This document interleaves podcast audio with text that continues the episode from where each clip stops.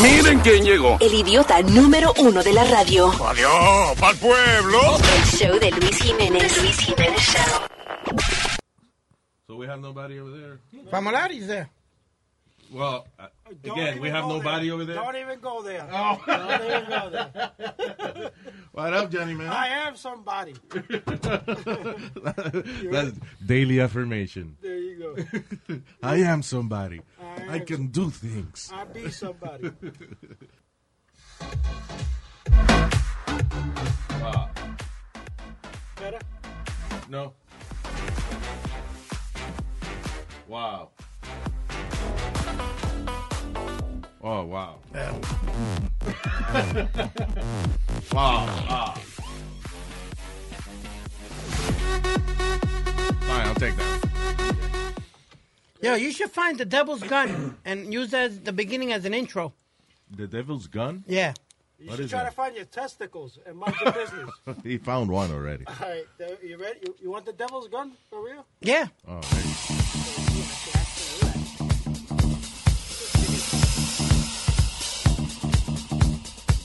Please don't strip. And now, come to the stage. Wearing his beautiful, sexy chichos. it's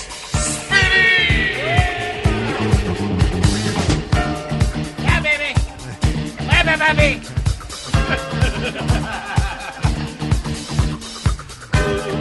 baby.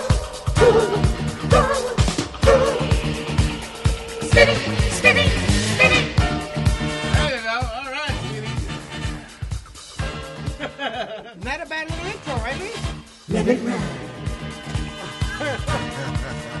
Let it ride. All right, Speedman. That's good music right there, huh? 92 KTU. Uh, have no fear. Paco is here. You know, I've always wanted to do that. That like one of those intro commercials, like those announcements. I don't, I don't know what you Yeah, call uh, them. uh, the music? Yeah, like whenever you you would hear Mega 97.9, llama ahora Yeah. mismo. Yeah, right? But a real sexy one for Speedy. Yeah. he cringes. Yeah, baby. I think he still holds the record for the highest ratings by um, afternoon uh, World's Guinness for the afternoon DJ or something. What are Paco? you talking yeah, about? Paco. We're talking. Uh, this, Internal. the, the guy just referred to is uh, no, he's not internal. It's Paco. Paco was uh, uh, he passed away this year, right? Yeah, Yeah. Uh, about two months ago. Yep. Yeah, uh, we worked with him uh, at Mega, and uh, legendary DJ, you know. He- Uh, he- and he he did have in 1978, I believe, él, él tenía el record Guinness with the highest rated uh, DJ in the world. In the world, yeah. With his afternoon show, la cosa es que la música disco le pegó a todas las nacionalidades, todos los genres, everything. It was the biggest thing. So, and, and he was at the the heart of it, which Yeah. was KTU back in the day. Have no fear, Paco is here. Right. The Paco panties. Bring her The out. Paco She's- panties. She's wearing a Paco panty. Mira, yo tengo un No, par, no. en, yo tengo un par en casa. Si yo lo traigo, Spirit, ¿tú te lo pones? No. Oh no! Don't ruin it. No, for- Jeff, why not? For social media. No, No, that's all right. Why don't you wear them? Los Paco Panty con una manchita amarilla in the middle. Be- Yeah, yeah. Forget about me. Let's talk about this man that's next to me right here. That's right, Speedy. Thank you for not being the center of attention No. for once. Ah, estamos eh, con eh, el señor, este caballero que I'm, the first thing I have to ask him is ¿dónde diablo él saca tiempo for everything he does? He's an actor, a philanthropist, a singer. Eh, también he works uh, with the New York State Police. Este, eh, he, That's scary. what is scary? New York State Police. Oh, I thought you were referring that he's friends with Speedy. Like, you know. Anyway, este, he's really busy, but you know, thank you for taking time to uh, be here with us, uh, to contar con nosotros aquí. Eh, gracias Speedy también. Vamos a hablar de los proyectos que tienen el señor J.W. Cortez. Está con nosotros. For real, you have a lot of stuff. Yes. yeah. Let me just start off by saying that it is an honor to be on the air with you. Oh, I've thanks, listened to you and been a great fan of yours for a long, long, long time. And of Thank course, you. Speedy as well. But uh, truly, this is a, a moment that I've waited for for a while. So Oh, thank you. cool. Thank Yes. you. I don't know why you waited that long because, you know, uh, Speedy can't give me the wrong address. crazy. Uh, just don't tell his mom because she's gonna beat the crap out of him. Mm-hmm. Didn't your mom just yell at you again? Yeah. Why? Because I bought dialed by mistake and I and I made the mistake of saying sorry. I, I butt I butt called you. ¿Y qué me dice qué? ¿Me llamaste con el culo? Hasta con eso tú Sí, le dijo estúpido, le dijo de todo. I thought he was, you know, I thought that he was always exaggerating when he, cuando estaba hablando de la No, mamá. it's real. No. It's Pero real. la, de verdad. ¿Dónde fue el- la otra vez que te gritó? You had a. Have you ever Have you ever met his mom? No, I haven't had the pleasure. You'll meet Yeah. her at, at our event. You'll see. Beautiful. Yeah, you exactly. Just you know, we'll talk after that. Okay. Jay, welcome, man. Thank you. Thank Uh, you. este, when did you start? Uh, first of all, out of all the things I said, the first thing you became was a, a police officer, right? No, no, no, no, no. Um, I grew up in Sunset Park, Brooklyn, to two amazing Puerto Rican parents All right. who gave me not only the love of culture, um, but also of the arts.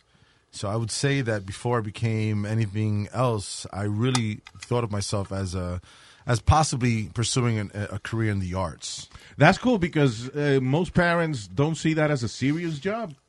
Yeah, Like my dad's still waiting for me to get a real job. To grow up, right? Yeah, to grow up and be like an engineer or something. Yeah, yeah, yeah, yeah, yeah. and I, think I think for to to some degree that was also the case in in, in, in you know in for from from for myself and uh, for my parents, but um, that's not how I, I I refuse to subscribe to that. You know, Mm-hmm. I, I, me and my dad weren't always getting along. Let's just say, Okay. And so it was always had like I had a chip on my shoulder, like I'll show you. You know, I'll prove Ah, okay. you wrong. You know, so in high school, I, I fell in love with the arts and I did musical theater and whatever else have you. But the second I got back to my block, uh, which was known as Little Vietnam by the NYPD. Oh God, damn!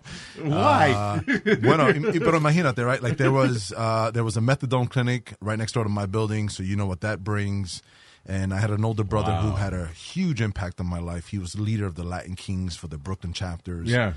So you know, going back to the block, no one was talking about the arts or about dreams. It was always about you know. Did you realize that when you came back, or because when you're growing up, all these things are normal to you, right? And you don't know. Very normal. you know better? very normal. Some of the most colorful and uh, most beautiful people I ever met were some of these these people. Yeah. you know, and so you know it was a typical New York City neighborhood in the the, the sweltering heat of, of the summers, where every single windowsill had a somebody's mom con una una almohada, you know, to Yeah, cushion the- yeah, exactly. exacto, you know. Mirando what's Hey, going on. mira, Yeah, yeah. mira la hija de Juana, ya salió preñada, sucia esa.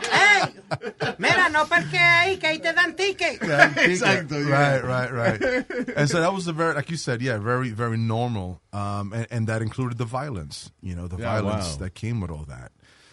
How did uh, what?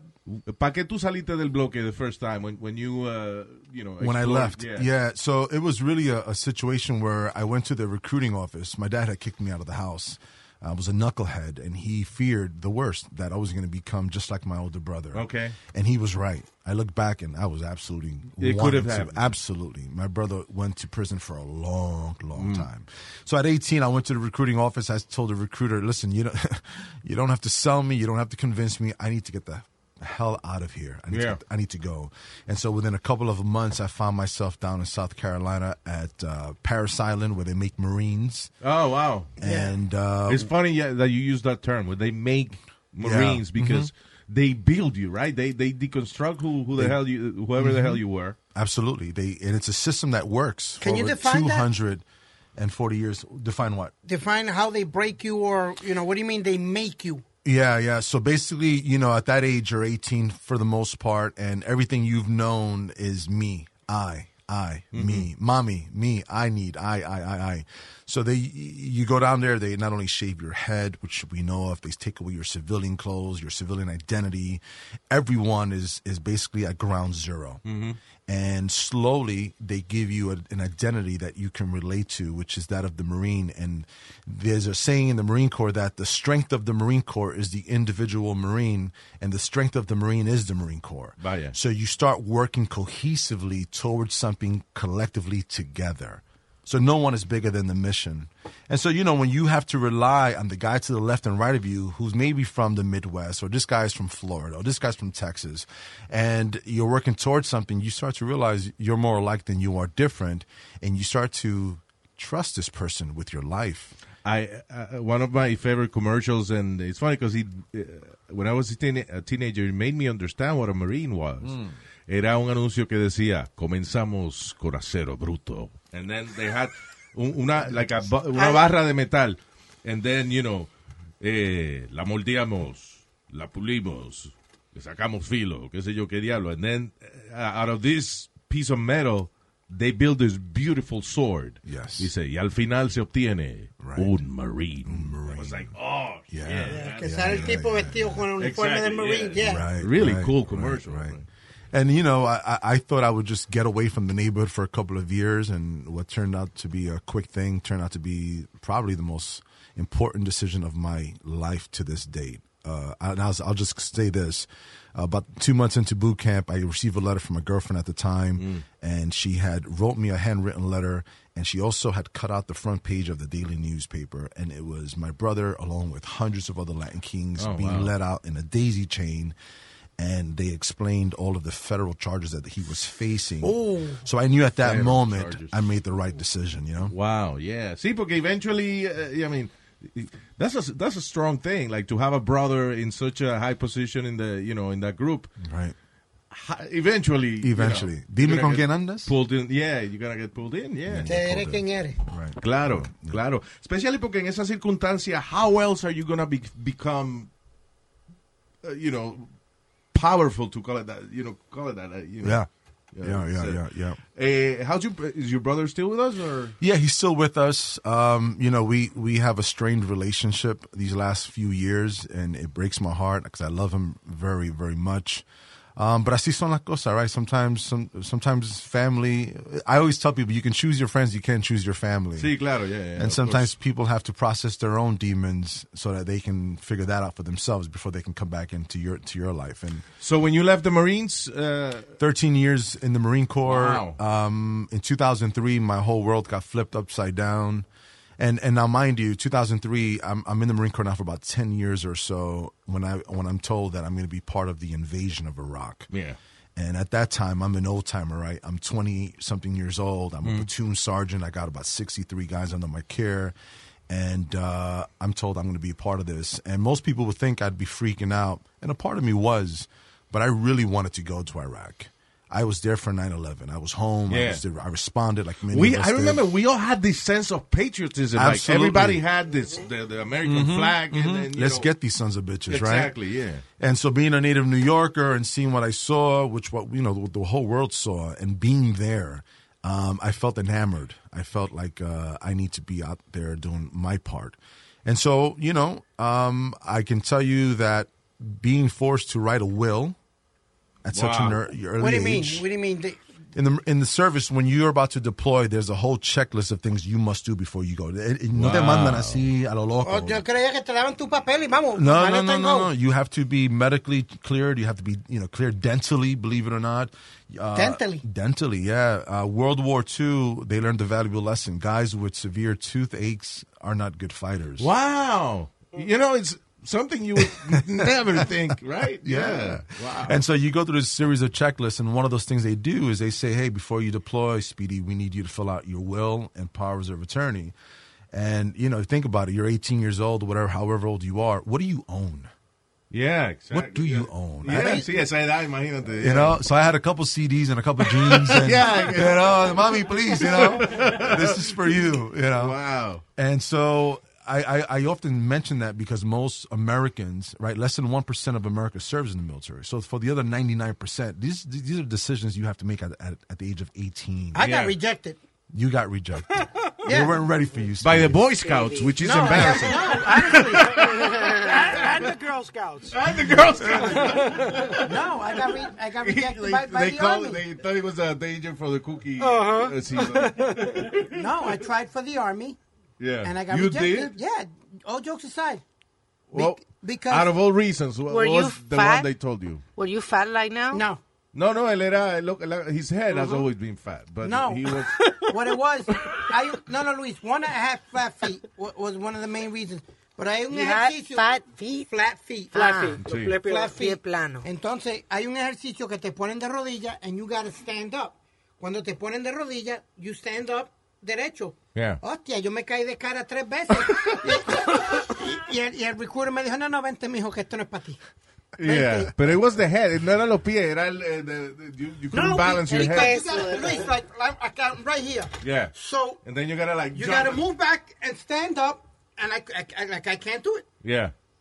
I can't. Now, de esa, when you, eh, es verdad que la, la- el tiempo más brutal es when you get in and you get this basic training. Is it?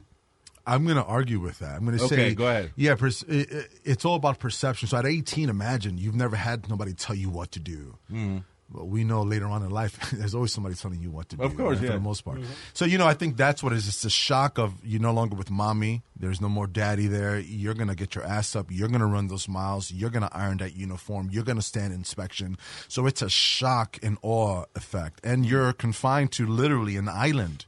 Parris Island is an island surrounded by a swamp. Wow. Okay. So you know you have that in the back of your mind, like I can get the. Uh, yeah, I'm not even uh, part of the mainland right now. but- Yeah, you know, and so the, uh, that also weighs on you. Um, obviously, I think if you're an adult and you spend any time on, on this earth, you, you realize, okay, they're not going to kill me. But at 18, it's very you're very impressionable, Claro, yeah, of course. and that's why they say that the change is forever because you'll never forget that. Wow. You'll never forget that. And you know, progressively as you spend more time in the service, then you, you're expected to know more and do more and be better. Is uh, do people can you quit Ca- uh, like in the middle of basic training, for example? Like you- Absolutely, and people do quit when you're there. You know, people do quit. Uh, I thought you couldn't. Like you know, once you sign a contract. No, we don't want those people. If you want to quit, we want you to quit. We encourage you. Oh, really? Yeah, yeah. Oh, We want you to really want this. But would you get a dishonorable discharge? No, you'd get a medically discharge um, to you know for whatever reason. There's there's an other than honorable discharge.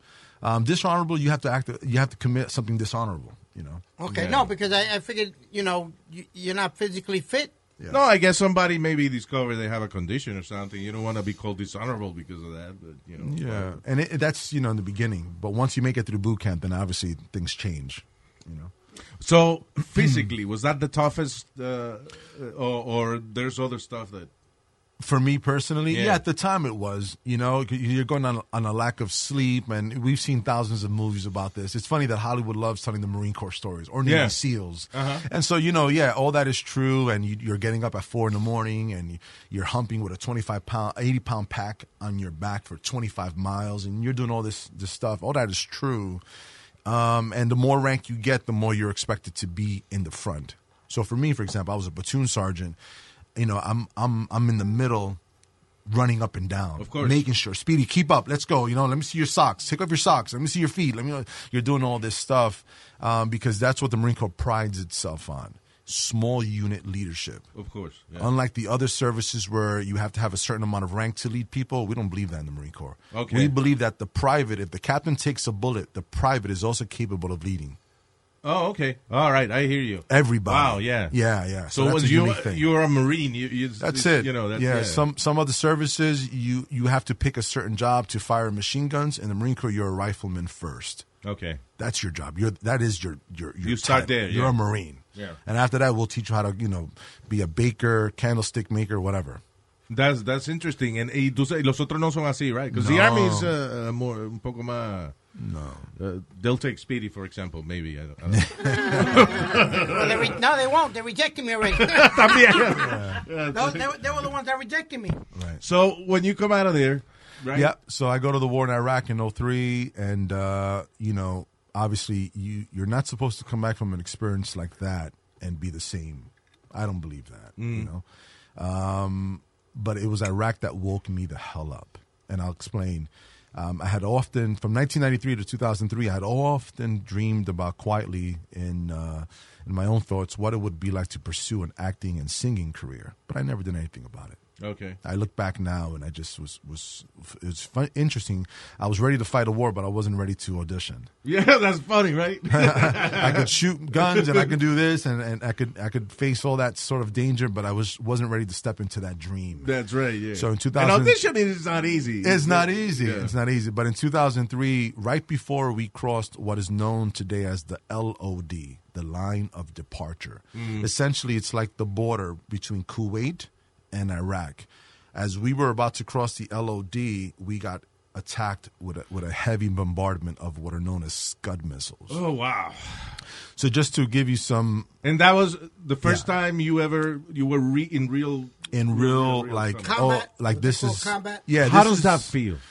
Um, you The marine kicks in, or the human side of yourself? Uh, you know, that's a you have to fight with him. Or, or how? Yeah, I'm going to be honest with you. All of that, all Mm. of that. Yeah, um, because you're you're looking, you're being looked at right by your guys. Mm. What are we going to do? At the time, I was a staff sergeant, Staff Sergeant Cortez. What are we doing here? Yeah. and you know the the faces that they look at you for leadership, and so that part kicks in. But there's also the human side of you. We are, and that's that's what what I called my epiphany when I felt like it's about to end, and I am the biggest jerk for never stepping into that light I hear you. stepping into my dreams. I wasted time. I took it all for granted. So wait a minute. You you you felt like the world was ending for you.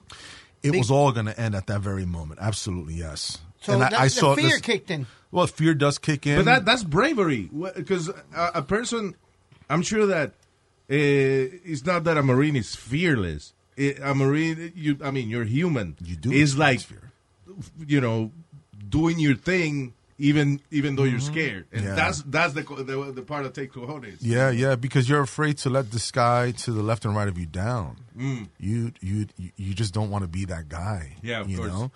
And um, and so I thought about everything, everything you could imagine, things I would never have imagined would have came to mind. And one of those was I, I saw myself in this coffin with mommy and papi, you know, crying over their son in uniform. Yeah. And I thought about my brothers, and I didn't have any kids at the time, but I said I'll never know what that's like either, man. Of course.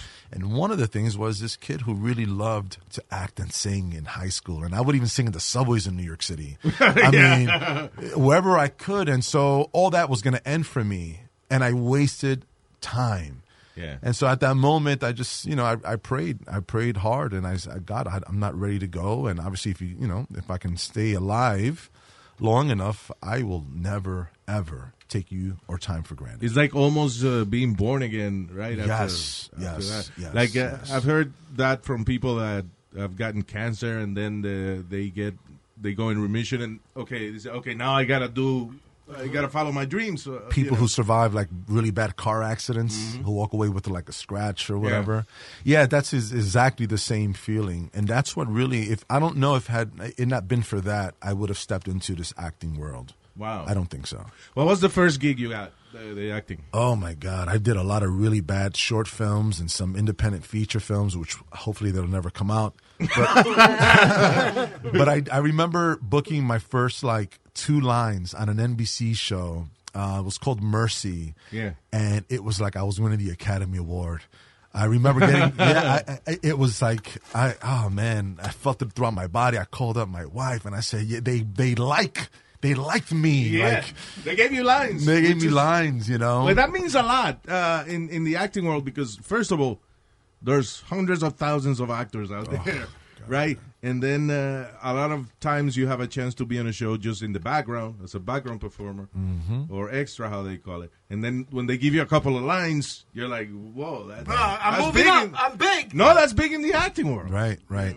So that was the first one, and then you know from there you progress. You know, you you book two lines, three lines, five under five lines. Then you book co-stars and guest stars, and then you book recurring roles. And Yeah. you, you know, there's a there's a journey in that, and I always tell people it's the hardest thing that I've ever done. And Of I've done course. some pretty hard things. Y sobre todo después en, the- en la cuestión de, de la carrera artística, you say you did a lot of indies and stuff that may not even ever come out and stuff, and then to book stuff that that is big, like Gotham, for example. Yes, That's a big show. right. Uh, este, y esa cosa de, de DC and Marvel, that's that's the thing now, you know. So when you book something in, in, in shows that people recognize, now you're a one percent within the one percent. Right? Yeah, yeah. No, it's it's um it's it was great. I remember going in for that audition, and it was the day before I left to Puerto Rico to celebrate my birthday with my family. And you know, you go into these so many auditions, you never know what's going to stick. You never know what's going to book you the role. And um, I got the call in Puerto Rico. And uh, yeah, they were like, "Hey, you're Detective Alvarez," you know. Oh shoot. And I told one of my buddies at work, and he was like, "Dude, that, you're a comic book guy." What Yeah. jerk? So I'm like, de qué tú hablas, chico? Like, what, what? And yeah, he Googled Detective Carlos Alvarez and the DC comic book, you know, the drawings of my character came came out. And That's said, awesome. So- Wow, yeah. So you are inspired by the original. Yes, I'm the so, first yeah. human to play Carlos Alvarez, who's a really badass in the comic books right, too. yeah, you know, yeah, yeah, yeah. awesome, so you know, who a Latino playing a Latino character, no, you know, like my dad says, eso no se da todos los días. Yeah. Let me ask you this: Will you, will you, do you see like a superhero, like a Boricua superhero? Because there is, they somebody drew la uh, female uh, La superhero, Borinqueña. La Borinqueña. Yeah, shout out to Edgar. Yeah, who Yeah. did that? Yeah. So, do you see like a Latino Boricua being like uh, the, uh, the next Flash or the next Shazam or algo así? That's a that's a great question. So check this out. If you Google, uh, there there's a character that was created by uh, Marvel called uh, White Tiger in the '70s. White Tiger. Odio el tigre. Yeah, yeah, yeah. Tigre. Right, right. Yeah. So White Tiger, his real name is Hector Ayala, and he's a comic book character that was created under the auspice of uh, Mr. Stan Lee. And he's in a number of comic books, so Yeah. he does already exist. He's in their vaults, and yet he's never been um, he's never been uh, portrayed by a human. So Lo que no se ha hecho muy famoso. no, Yeah, but the cool thing is eh, que, que ahora esto, esta compañía, they created the what they call the universe. And uh, not only they can have new superheroes, but they have different versions of one superhero, like Spider-Man, por ejemplo. Que ah, en lo- el último que hicieron era un chamaquito latino. Sí. You know, uh, it wasn't Peter Parker anymore. It was the, the ¿cómo se llama? Miles Este, Morales. Yeah, exactly. Yeah. No vino You de color también. Yes. Sí, Miles is, is you know, uh, Ah, ese eh, era. trigueñito eh, latino. Half black, half Puerto Rican. Yeah. And, and you know, eh, ya está, por ejemplo, los Avengers, that's fading away. Now is, the, is a new group of uh, superheroes that are developing. So eventually, vamos a tener al tigre diciendo que his, his catchphrase will be the ¿Qué lo que? Oh, oh, ¿qué fue? Yeah. Y es fácil. Right. no, yeah, pero that, that's only gonna get bigger. Yeah, yeah, yeah. It's um, it's an interesting thing, you know. These characters, most of them, if not all, were created during a time of you know extreme segregation throughout America, and you know they they were created to make certain people you know appear more powerful than others. Yeah. and th- and there's there's no mystery to that. Claro. we know that, Yeah. you know. But now the dynamics in America, the the the American face has changed. Claro. And I always tell people uh, when they refer to me, they go, "Wow, this guy's a real American hero, right? Like he, he served in the war, he serves in New York State, and blah blah blah."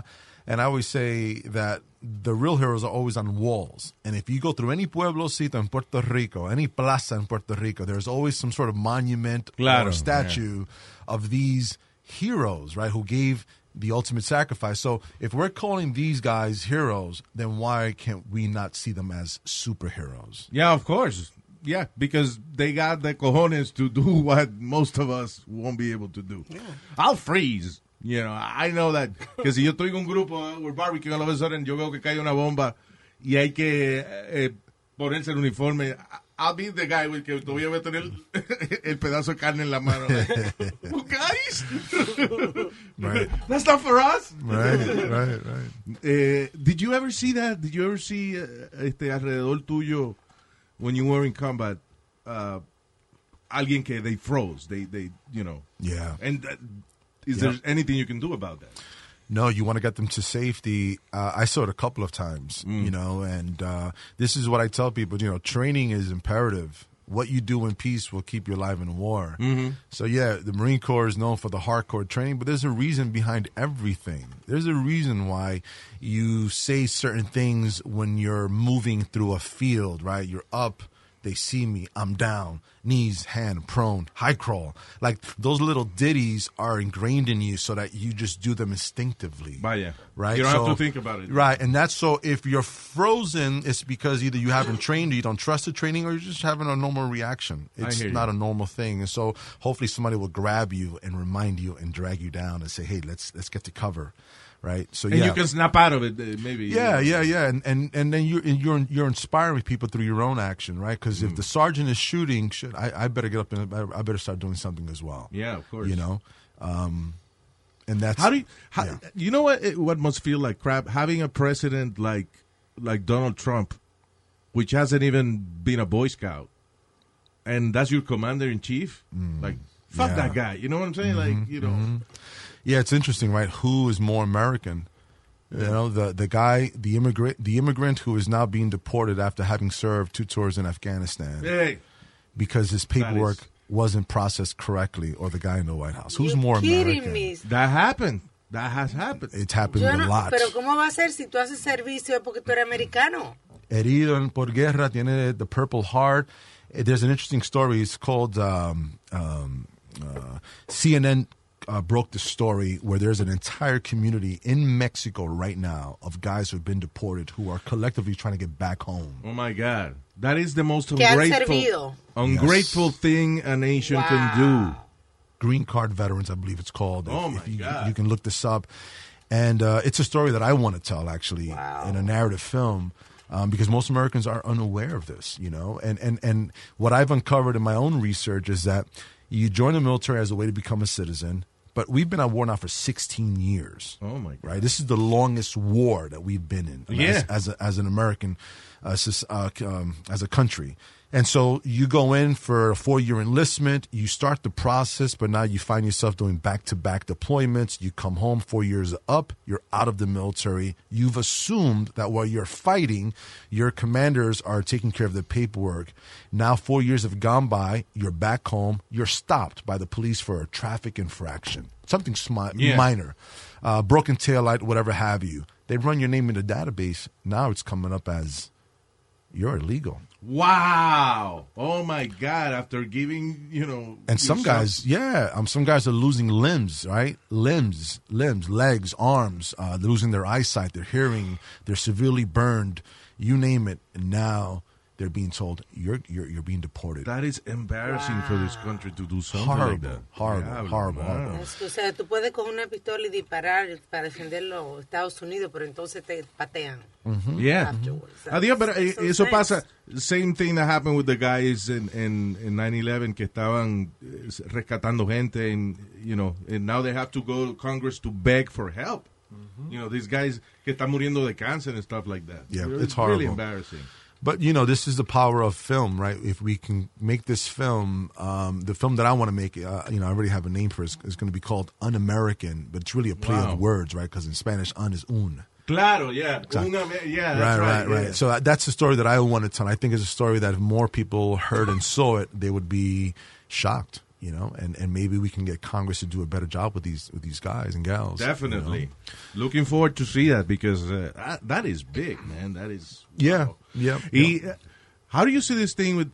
It, it's it, Nowadays, it's impossible to win. Esta, tú dices que llevamos 16 años en guerra. It's impossible to win a war that you're not really fighting a country. You're fighting a whole bunch of little guys that are. An ideology, right? Yeah. People who believe in something. That's right. Right, I mean, porque una guerra tú peleas con otro país, then eh, eh, el país se rinde, there's agreements, war stops. Right. Pero there's who what what are you who are you you gonna agree with to stop what? Yeah, You know? yeah, yeah, yeah. It's it's a tough thing, and this is where I I sometimes I leave you know certain conversations because if I allow myself JW to become too entangled in that, then it's going to make me feel that my buddy Shane Childers' death and Campbell's death were for nothing. Mm. And so, yeah, maybe it's a bit ignorant on my part. I don't want to have those types of conversations with with some people, but I definitely do agree that it's hard to to to raise the victory flag when we don't know where to place it. Exactly. Yeah, you're right. You know. You're right. Yeah, it's tough. now, singing. It's part of your. Is, have you done musicals? Uh, have you done? Yeah, I've done some musicals, and I've I've attempted to record music. Um, that's the one area of my my career, Speedy, that it still doesn't feel fulfilled. I find myself doing national anthems everywhere, Vaya. sporting events and, and all that. But Have you ever messed it up? oh my god, Wait, wait, wait, wait, wait, wait, wait. Check it Time out. out. Time out. Espérate. Hold on. You hear the national anthem every day. That's you. That's you. And the twilight's last gleaming, whose broad stripes and bright stars through the perilous fight. Oh, the ramparts we watched were so gallantly and the rocket's red glare. Great. Ahí es que se fastidia mucha gente. Bursting in air, came Oh, man, you guys through the night, Oh, that's good. that our flag was still there. right there. Quiero el final. Oh, say does that star-spangled banner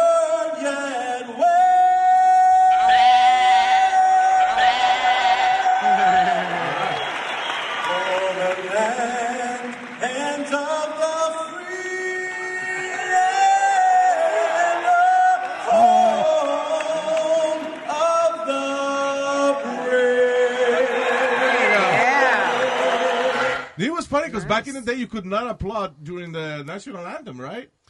Why do we do the anthem anyway before our sporting events? Why do we do that? Como But, que, yeah, you're right. You're right. como que él quería darle un poquito de Marc Anthony ahí a los No, yeah, everybody wants to give it their. Listen, sorry. and the thing is, uh, even professionals, uh, sometimes they ruin their career. Like, uh, ¿cómo se llama? Carl? Lewis, Fergie. fue uno. Fergie. Fergie. Oh, Fergie ruined her career after a national anthem performance. La hispana esta que vino aquí, ¿cómo se llamaba ella? She, did, she went to do it at, at the Dallas Cowboy game y se le olvidó el, el himno. Ah, Oh. Christina Aguilera forgot the lyrics. Oh, my God. what was her name? Listen, it's a tough, tough song. No, And no, me, it's a cappella. So it's a cappella. There's no music to help you, and you know if you start off too high, you have nowhere else to go, and and if, you know it's and it's a song where you start off kind of high, and then you have to go down three octaves, and then come back up, and it's.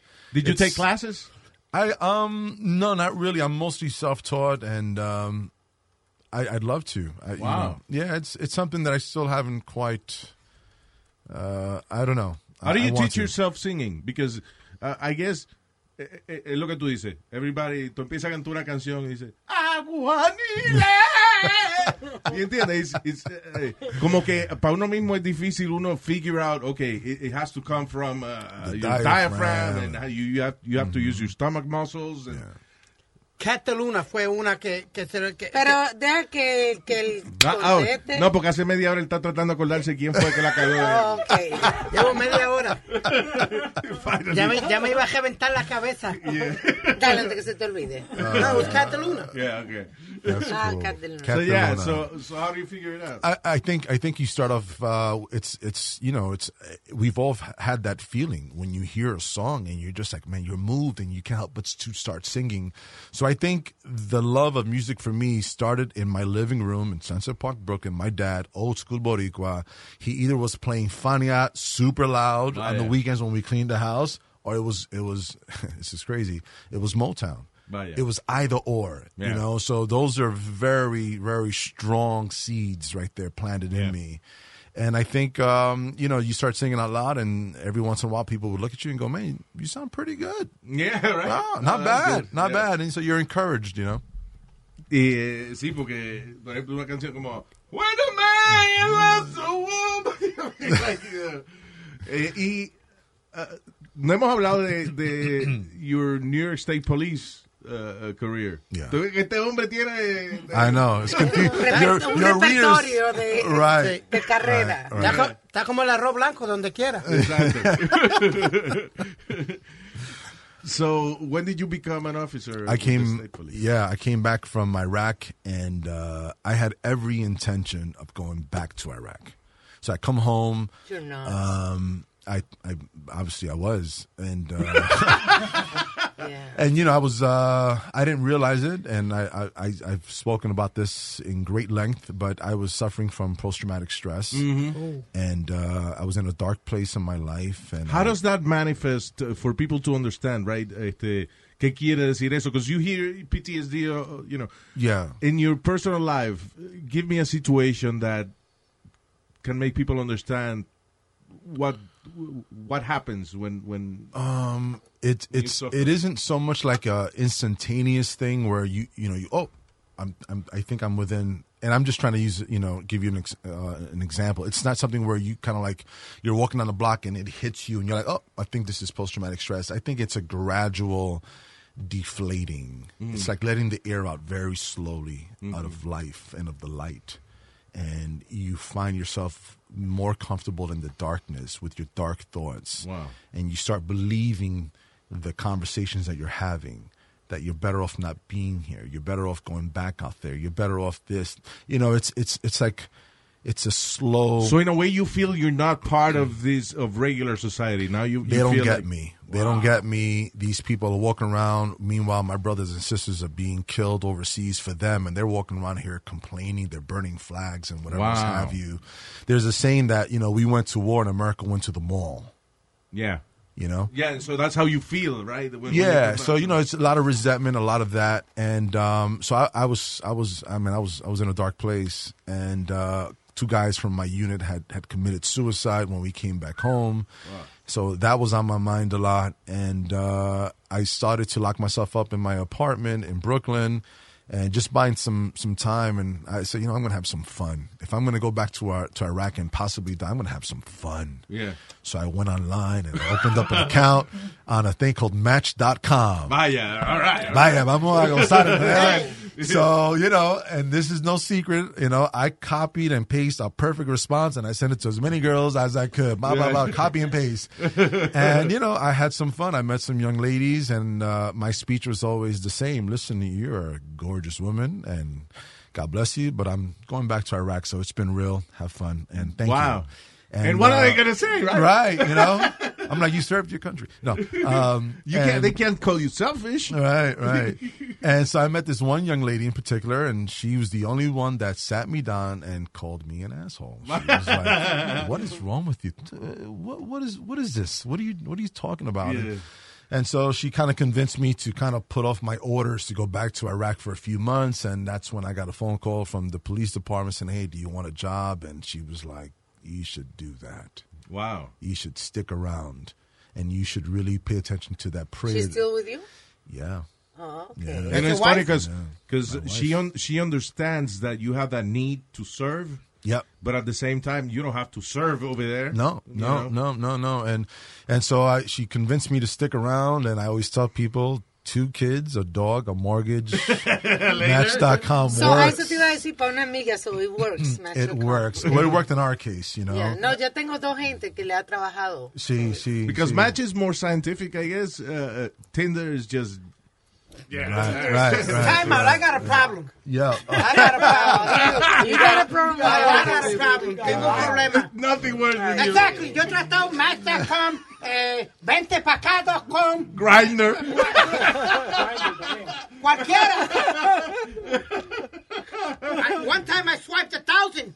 Y y no pegó ni una. ¿Entiendes? Y el carajo, ¿qué pasa? And I hear people that the first try they do, ¡pam! Pegan una. It's okay, man. Just keep doing what you're doing. You pay for it by the hour. Either way you pay, right? So did, did that help you to get the role on Gotham? Be, were you a cop before you got the role on Gotham or no? Um, I was already on the job, and it took me about a year or two to finally start uh, again Uh, I didn't know any actors, so I bounced around trying to figure this thing out. I would buy a newspaper called Backstage. Yeah, I Yeah. remember that stage. And I would go through backstage and I would circle these The little auditions. rows of things and I'd show up. And I remember one of my first, first auditions, I, I showed up and uh, unannounced because of backstage and the lady came, comes out of the room and she looks at the sign in sheet and she goes, okay, who's next? Uh, J.W. Cortes. All right, um, headshot. And I'll be honest with you, a headshot for a United States Marine? What the, the the graduation photo? The No, one- no, a headshot is A a headshot, yeah. Exacto. Headshot, yeah. No, never be headshot. Oh, oh, oh. So I look at her sideways. I go, "You, you, you want a what?" and I hope that one day I get to track down this lady. But she turned to me. She says, "Oh, sweetie, you don't know what you're doing." I go, "No," and I was about to get into. You know, I was in Iraq. I had bombs, and I almost died. And, I, I, it's a long story. Thank God She you, says, you yeah. were a Marine and not a porn actor. Right. Right. So she uh, said, "Baby, you, you need a you need a picture." Yeah. I said, "Okay, where do I go to get one?" Oh, you really don't know nothing. Yeah, nothing. Yeah. She helped you out. She helped me out a little was bit. nice. That was very nice, and I'd love to to uh, Porque hay see gente her que again. son pesadas y dice, please don't waste my time. Get out of Get here. out, get Sí, out. claro, yeah. yeah. yeah, She maybe saw the sincerity, and I was being very honest with her, and uh, so I, you know, I bounced around, and eventually I went to acting school, and I got real headshots. I did the whole thing, you know. Sí. But those first few moments, man, super scary to go into a room with strangers. Yeah, you of course. act. Yeah, And uh, actors can be assholes too. absolutely. You know? you feel a lot. Yo siempre digo la, la experiencia de que even when even when you think actors are being nice with you, they're being assholes. Like I remember going to auditions for voiceovers, Mm. and then actors would come up to me and give me conversation. And oh, qué nice este tipo, coño. And I didn't realize he was distracting me from reading my shit. Oh yeah, you Oh, know. yeah. So when I was called in, I was not prepared. right. You right. know. Look at Oh, that. wow. Yeah, Yeah. yeah, yeah, yeah, yeah. And you think they're being nice, even people you know, like Right. Coño, este cabrón, I, I was, thought it was being nice. He was just distracting me Distracting from, me. from reading. Yeah. So, yeah, y yeah. me daba cuenta cuando me llamaban, uh, I haven't read it yet, you know, whatever. Right. So uh, it's a tough world too. Tough So- world, tough world, and and you know being able to sustain myself with a regular job. Yeah. Some people call it a survival job, and that was my thing. Like I, I thought I would just do the, the the cop thing for a little while until I became the next Boricua Denzel Washington. Right? okay. Then I'm gonna really, you know, move to LA, and and and obviously it's that's not the case. So the job has sustained me. It has allowed me to hopefully give people a different perspective about what a cop can be. Okay. So, do I get stopped every day while I'm on patrol? Absolutely. People go, "Hey, well, time out. Are you? Aren't you- Aren't you Alvarez?" you know, I go, "Yeah, I, I am." You know, and and so that's a beautiful opportunity because now their their guard is down and they'll ask me questions about the Have you job. have you ever arrested anybody that recognized you? One time, one time, I, I got involved in a, in a foot pursuit through Midtown Manhattan. where A robbery suspect was getting away, and a good Samaritan tackled the guy. We come over, we handcuff everybody because we don't know who's who until we figure it out.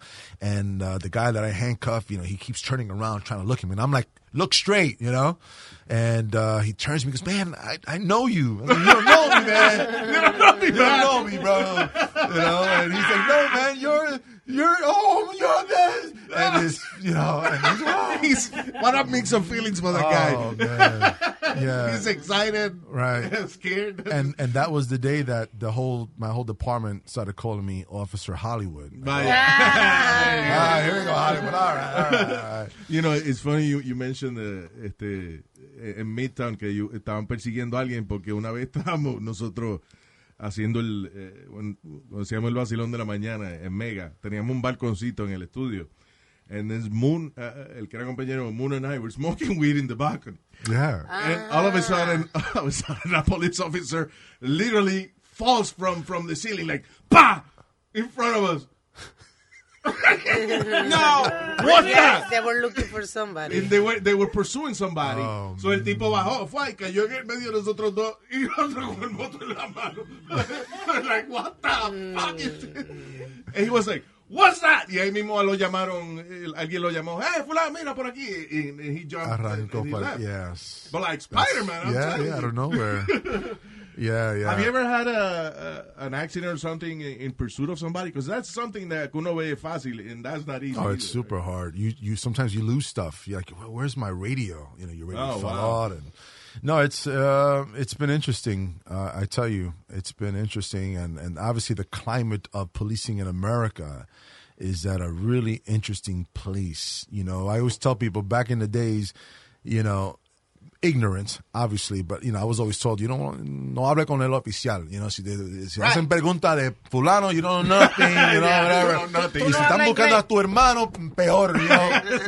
Hey, You tú know? no hablas inglés. No, Right. no pique English. Right. And so I look back and I go, man, I- that was pretty ignorant, right? Because whenever we did need them, they came, right? Yeah. And that's the one thing I, I try to remind people. I said, hardly any other profession requires you, me, you, everyone here, we're all cops. Mm. Hardly any profession requires me to say, okay, Francesca's my wife, Jaden and John are my sons. I have to be okay not going home to them ever again for this complete stranger. That's right. And so that's that's uh, something Wow. that sometimes gets lost in translation, and I'm okay with that. That's the job I've I've taken. That's my responsibility. Claro, that's my was still oath. a big uh, thing yeah, pero you know, and so to so growing up, I think about these guys who came to Little Vietnam, right, my block, and always put themselves in danger to help us out Yeah. whenever we need them. And today, people they tend to listen to me because I'm on their favorite show, and so I use that as an opportunity to say, Of "Hey, course. This is the reality of what we do and what we're willing to do for you." You know. How many seasons did eh, Gotham? Uh, It lasted five seasons. five seasons. Five Yeah. seasons, and I and I didn't die. You know. cool. Uh, yeah. Cool. Wow, that's awesome. Y, uh, y esa cosa, do you, are you going to Comic Con and stuff like that? Uh, Do they? I've that- done I've done a couple. I did one in Puerto Rico, um, in Aguada. On the, on the west Sí. coast where my family's from and uh, over by Aguadilla and I just did one in Vegas a couple of weeks ago. You know, the Comic Con is uh, is an interesting dynamic. Um, you stand to make a pretty penny and meet a lot of these awesome fans. Um, but I think sometimes, you know, unless you're the top five billed actors, you know, on the show, they don't necessarily call for you. So I find that mostly the Latino Comic Cons are the ones calling for me. Okay. Um, again, I look like them. Makes sense. Yeah, I, I look like them. That's funny. Yeah. Uh, you were on the blacklist. That was, this is one of my favorite shows. Lizzie. I like that guy. Uh, ¿Cómo se llama? Uh, James, Spader. Wow. Yes. Have you you, you Yeah. met? You I met him. I didn't get the chance to work with him. I was working with her mostly. She kicks my ass in the season finale. I think it was season three. Hmm. I'm interrogating her and she gets away. Y me mete como dos, tres bofetadas. Yeah. That's, that's, Yes. uh, is she nice? Very nice, very nice, um, very talented. The entire team is is really good, and the guy who plays Dembe, you know Dembe, Yeah, yeah, yeah. he's a great friend of mine, and he'll be at our toy drive event coming up. Oh, that's December. cool. Yeah, yeah. Let's talk about that. You have this toy drive. Uh, cuando uh, uh, y es beneficio. Yeah, yeah, yeah. So basically, a couple years ago, I was invited to uh, become a member of the Detective. Got it. Um, I'm sorry, my character, Detective Rafael Ramos Foundation. And for those for your listeners who don't remember, December 20th, five days before Christmas, uh, 2014, two New York City cops were sitting in their car and were remember executed. I remember that. So it was an Asian cop named Wenjian Liu, and the other one was Rafael Ramos Boricua from Sunset Park, Brooklyn, like myself. Since then, I've por qué lo mataron? Por Porque ellos estaban because- comiendo almuer- almuerzo. Right, they were vino they a- were not doing they were in the literally dentro de la patrulla. de la patrulla, ellos estaban almorzando, el tipo llega y abre fuego dentro, dentro de la patrulla y los mató ahí mismo. Did the cat the guy? The guy committed suicide uh, a few, a few blocks down. few blocks down. el tipo se fue a correr, cuando lo acorralan, él se pega el tiro. Yeah. See, uh, even though the, that he he died, I'm sure like uh, for for the other officers is like asshole, like he really got away. Yeah, know? yeah, yeah, yeah. And so uh, I was asked to join the the foundation as a board member, which I proudly serve today. And uh, this year, um, for those in you know in the tri-state area, we're we're going to hold our third annual toy drive, and we do it all in remembrance of Rafael Ramos, who lost two sons as well. Right, his two sons are uh, Jaden and Justin. So I work closely with Maritza Ramos, his widow, and we're going to hold a beautiful event uh, in his memory of Toy Drive. Last year we collected over a thousand toys. This year we're going to probably double or triple that amount. We have tons of celebrities coming. Um, we even have the Penguin from Gotham coming. Uh, oh, really? Yeah, oh, cool, yeah, yeah. cool, cool. We have uh, the guy who plays Tommy Egan on a very show, popular show called Power. Yeah. Um, Joseph Sikora, he'll be there. Hisham from you know the Blacklist who plays Dembe, he'll be there. So we have a lot of a lot of celebrities. Speedy will also be there, and um, it's all in remembrance of these two you know men who um, you know who were uh, executed. Tú estás en varios boards de charity. You're also a Maestro Care, right? You're Maestro Cares, I help that? them out. Marc Anthony's foundation. I work uh, with the Gary Sinise Foundation. Oh, yeah. That's those- for the uh, soldiers, right? That's Yeah, yeah. So people don't know Gary Sinise. He was in a little movie called Forrest Gump. Yeah, you Lieutenant heard of it? Dan. Lieutenant Dan. Right. So the Lieutenant Dan band um, goes around and they play for uh, for our troops, and I've sang with the band, the Lieutenant Dan band, a, a number of times. Oh, that's cool. So he's actually one of our, our sponsors this year for the Ramos Foundation. Yeah, I saw a video they did for him the other day, uh, uh, thanking him. He was crying, like you know. Yeah, he's a he's a guy who he never served himself, but uh, he's definitely for the troops. Es lo que tú dices, cuando tú hay una posición that people know you and stuff like that, you have a chance to do things, you know, to, to move people, you know. Yeah, I'm probably going to say this wrong. Um, you guys can correct me, but I I think in, my dad said it to me once. Lo que uno hace por uno muere con uno, pero lo que hacemos por Mm. otros, así es que como uno vive, uh, something like that. No, my father never said anything smart. Ah, ah, María Luis. My father just uh, cállate, cabrón. no, but yeah, I I'm glad you didn't, right? All right, so, ¿cuándo, by the way, ¿cuándo es el, entonces el drive? This is- Uh, Friday the 13th, so that's easy to remember, right? Friday Okay. the 13th of December. It's happening at Lot 45 in Bushwick, Brooklyn, uh, which is in the same area where uh, he was living. Mm-hmm. And we collect, like I said, uh, all these toys. And what we do is there's actually an elementary school uh, near where he was killed, where he and his partner were killed. And we go back to that community every year. That was in Tompkins, if I'm not mistaken, right? Yes, Tompkins. And we go back and we give the schools backpacks, school bags full of school supplies. Oh, that's nice. And we go back and we give these toys to these kids. And this area is, you know, underserved. So Claro. we bring we bring that for them as well. That's awesome. Congratulations y thank you for doing uh, all Of that stuff, man. Because eso cosa que you don't have to do. Uh, you know, I guess everything you do comes from your heart. You know. I, I don't, you know, people always ask, why do you do so much? I'm like, man, how, how could you not? You know, it's if you're in a position where people are actually going to listen to you, right? When, especially in this society where social media is so big, right? Everybody wants to be, look at me, look at me, look at me. Sí, exacto. Well, if you're, if I'm looking at you, what are you saying? No, what? Yeah. Yeah. Now what? Show, now what? what? Are you show me? Now Yeah. what? You know, and it, it truly is. If you want to do something selfish, help someone. Eh, y obviamente tú uno no lo hace por recognition, but Speedy was telling me that one of the times that you were going to be recognized fue, era en el desfile puertorriqueño. And then they, y ese fue el año que pusieron al, uh, the terrorists, which, uh, you know, I had a big problem. That, remember that year? I had a huge problem with that, la estúpida esa.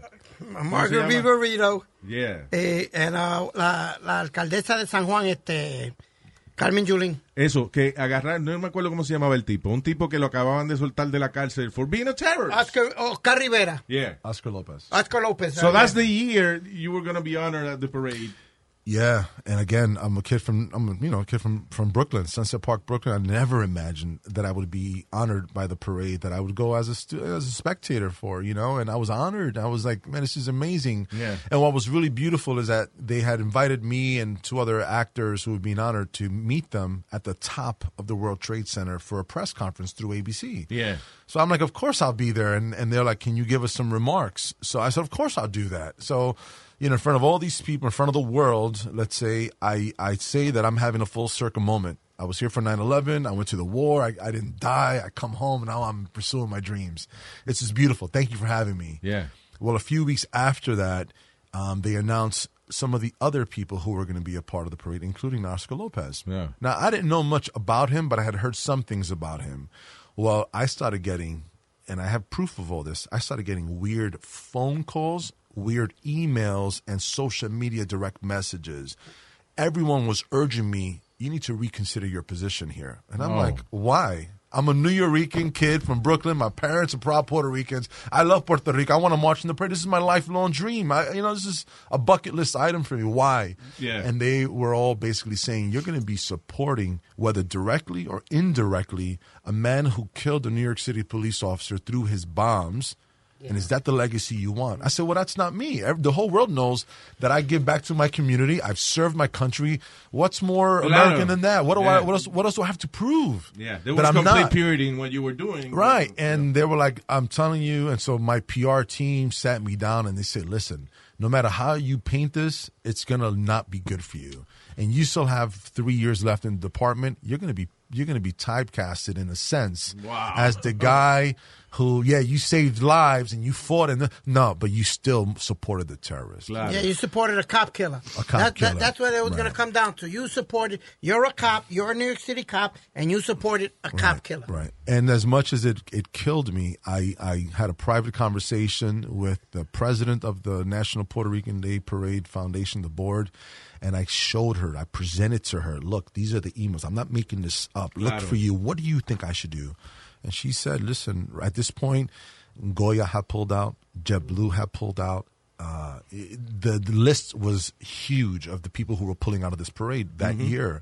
She says, I only ask one thing of you first of all, you're the only honoree who's ever been in this situation, ever in the history of the parade. That's right. Number two, if you're going to pull out, please do not go public. Just, Okay. just, disappear, just pull back and jetta. Claro. And I said, you know what? I can do that. I can respect that. I can respect that. Well, prior to that whole sh- the whole thing going down, I had announced that I had plans to tell the story of a man from Puerto Rico named Pedro Albizu Campos. Yeah.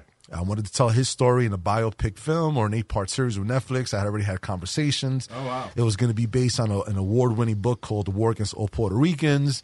I'm on board with the writer of the book. He's got the blessings. He's given it to me. And anyway, when people found out that I pulled out of the parade, they started to trash my name all over social media saying, How can this man dare play Pedro Albizu Campos, Yeah, yeah.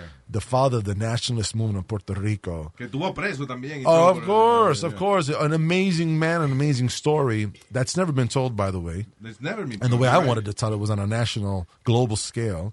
Um, and so they, they started to berate me over that. Para los oyentes que no están escuchándolo y que no saben más o menos quién es Pedro Albizu Campos, Pedro Albizu Campos fue el líder del pa- Partido Nacionalista, el, fundador del Partido Nacionalista de Puerto Rico, Yeah. y fue encarcelado. Y él se fue en contra de Estados Unidos porque él ganó el premio Valedictorian en Harvard y no se lo dieron porque era eh, afroamericano, lo consideraban afroamericano. Sí, sí. Y de ahí fue la guerra que él empezó, eh, él se enojó con Estados Unidos. Y ahí No era empieza el- puertorriqueño, ¿cómo se enfada con los Estados Unidos? He's Puerto Rican, he's No, porque, por, por Porque eso no mismo, le- porque, porque lo trataron como que no era. Exacto, no le dan el premio que él se merece por ser eh, latino Imagínate, y, y, y te ganan un premio en Harvard y entonces te dicen, no te lo dan because you're a dark Latino. Uh, come on. Yeah. Fuck that. Yeah. know. Sí, injusticia. eh, Right. Y él era un, eh, un patriota, era lo que él era. Sí, nacionalista y, y fue murió eh, en la cárcel Yeah. because they, they used to, um, ¿cómo con they did something to him, Luis. They, uh, they fed him radiation. radiation. Oh, yeah, que él tenía los pies hinchados. Yes. Sí, eso fue otra cosa. Le dieron vaina que el tipo lo, le- se le hincharon los pies como unos jamones, así. You know, as much as he probably resented at the time that the FBI had a seven, ten man team following him everywhere. Wow. During those times, you know, they they kept these carpetas, right? These files. Yeah. And thankfully, years and years later, they were declassified by President Bill Clinton. And in those carpetas, they kept scrupulous notes about what he was doing, who he was talking, how he was communicating, what his efforts were. So we kind of had this uh, biography about this man. Other than that, there really were no other notes about Claro. what he was doing because obviously, you know, technology wasn't up to par yet. Are you still doing that project? I want to, to be honest with you, and and I, I- you know, it, it it hurt me to be honest that that so many people were trying to say that I wasn't able to play this this this character, and I always said, you know, Denzel Washington didn't have to sell heroin in Harlem to play Frank Lucas in American Gangster. Claro, yeah, that's You're right. an actor. You do a great job. You know, Che, the story of Che was told by Benicio del Toro. Exactamente, yeah. Y You él no, know? no es ni, ni, ni argentino, ni... Right. And so, you know, sometimes An people get actor. it. An actor's an actor, you know, and, and, uh, man, Lincoln, right? Daniel Day Lewis is not even American. Exacto. But he did an amazing job. So, Wow, that guy is, eh, es uno, eh, lo que llaman method, method actor. Yes. Que se convierten en, en la persona. It's funny because Samuel Jackson says, uh, what happened to acting?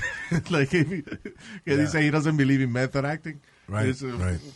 When, what, what do you mean you become that person? What happened to acting? right, right, right, right, right, right. It's interesting. Yeah, yeah. I, I studied Meisner. That's the technique, right? Created by this man named Sanford Meisner. And he was the one who basically said, "Y- y- you're acting, yes, but you have to use the power of your imagination, not your past experiences. That's limiting. Yeah. If you had a great childhood, you, you you can't possibly tell me that you you don't know what it is to be you know play or whatever a certain role that requires that. Instead, your imagination is limitless. You know, Sí, seguro. And- sí, porque si lo peor que te ha pasado en tu vida es que your cat died, you know. exactly right. and I always give this example: you go home tonight, you have a very sexual, you know, dream with your coworker, right? And the next day you come to work and you see her, Yeah. and you're having all kinds of like chemical reactions in your body. and You're bugging out, and she's looking at you like, God, what's wrong with this? She this? has no idea. She has no idea. Ahora para ser pendejo Right, right. And so, you know, that's that's the same power that we want to tap into as actors, you know. You know who do that? La, la, yo no sé si te ha pasado, pero las esposas de uno que tienen un sueño que tú le pegaste cuerno. y al otro día te están tratando mal. And you have no idea what's going on. Te estoy velando, te estoy velando. ¿Qué pasa? Yo no hice nada. Hey, Right. God Cuidado. Forbid, uh, God forbid you say someone else's name when you're in your That's right. So are you on social media and stuff like that? I do, yeah, yeah. I'm very active on social. I love social. Um, not for the sense of like, you know, I need people to follow or whatever, but just the fact that every once in a while I get a beautiful message. Hey, I saw you on the show, and turns out you're also a veteran, and I'm I'm struggling. You know? Oh, that's cool. yeah. I get that sort of opposite. stuff. I know, right? Yo es retardado. That's what I get 90% of the time. Tú eres medio retardado. Mira, Speedy, estás big con la foto. Every damn picture. I could put a nice picture up. O, o estoy muy gordo, o estoy visco, o, o la mamá tuya te compró esa ropa o algo. And, eh, hello, check, check, and check. Exacto, no te compares. Everything you just said right now, check, check, check. Because it's real. That's what bothers you. anyway, J.W. Cortés, gracias hermano por estar con nosotros Thank es tu you. casa. Y ya tú sabes, vamos otra vez a repetir el, eh, la fecha, es el, el viernes 13 de diciembre. Y la dirección del eh, charity event. Um, just please go to the uh, detectiverafaelramos.org. All Okay. the information is there. Um, Friday, December 13th. All right. Mucho éxito. Anything uh, coming up that you have done that hasn't come out yet? Uh, we're about to start shooting a movie called Lot. Fo- I'm sorry, Lot 45. The Patrolman. The Patrolman uh, with Isa Morales, myself as the lead character, and uh, Nice. Yeah, that'll be in production, full on in New York. Is that your first lead? Or- Uh, my first lead in a long, long time. In a long time, but That's never, cool. never like this. This is this is definitely something new for me. in my career. Congratulations. Thank man. you. Thank you Keep so it much. Up. Yes. Gracias. Honor to have you. Thank, Thank you. you. Thank you for your services. Thank you.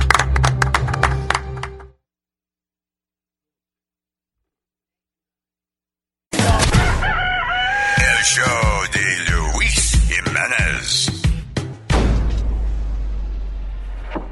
Is there such a thing as a traveler? Not a Delta. Because we know on one flight, Mike in 8C prefers reality TV to reality. So we provide more than 1,000 hours of in flight entertainment. While on the flight after, 8C is occupied by Jen, whose favorite snack is tea. That's why we provide fast, free Delta Sync Wi Fi available for SkyMiles members, because at Delta, we know. Refill? Everyone flies their own way. Delta. Keep climbing. Free Wi Fi available on most domestic flights. Terms of use apply. Algunos les gusta hacer limpieza profunda cada sábado por la mañana. Yo prefiero hacer un poquito cada día y mantener las cosas frescas con Lysol. El limpiador multiusos de Lysol limpia y elimina el 99.9% de virus y bacterias. Y puedes usarlo en superficies duras no porosas de la cocina, baño y otras áreas de tu casa. No solo limpies, limpia con Lysol.